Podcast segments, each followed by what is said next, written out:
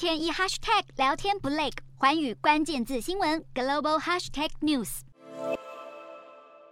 华丽的海景别墅眺望迈阿密海岸线，像这样的豪华公寓，近一年来慢慢遍布全美各地，代表美国历经三年疫情的房市低迷后，房屋需求量终于从冰冷转为火热。不过，尽管在繁华的国际大都，也只有极少数金字塔最顶端的富豪才住得起。摆脱疫情需求瓶颈，美国建商大手笔扩建房屋，但是许多新屋，普通老百姓只能看不能租，不仅让富丽堂皇的公寓沦为空屋，也害普遍社会大众继续找不到新家。截至二零二二年年中，全美住房短缺高达一百五十万户。这样的问题不仅加重家庭负担，还会限制都会区发展，连带影响经济成长。对于住屋需求量最大的中低收入户，反而是都市扩建下的最大受害者。这样的问题其实存在美国社会已久。为了缓解平价住宅短缺问题，拜登政府在二零二二年拟定了一项计划，寻求透过新的融资机制，在未来三年内建造十万套经济实惠的一般民用住宅。这项计划被视为美国政府有史以来为缓解住房供应短缺做出的最大努力，宗旨就是要让大量中低收入户家庭也能拥有自己的房子。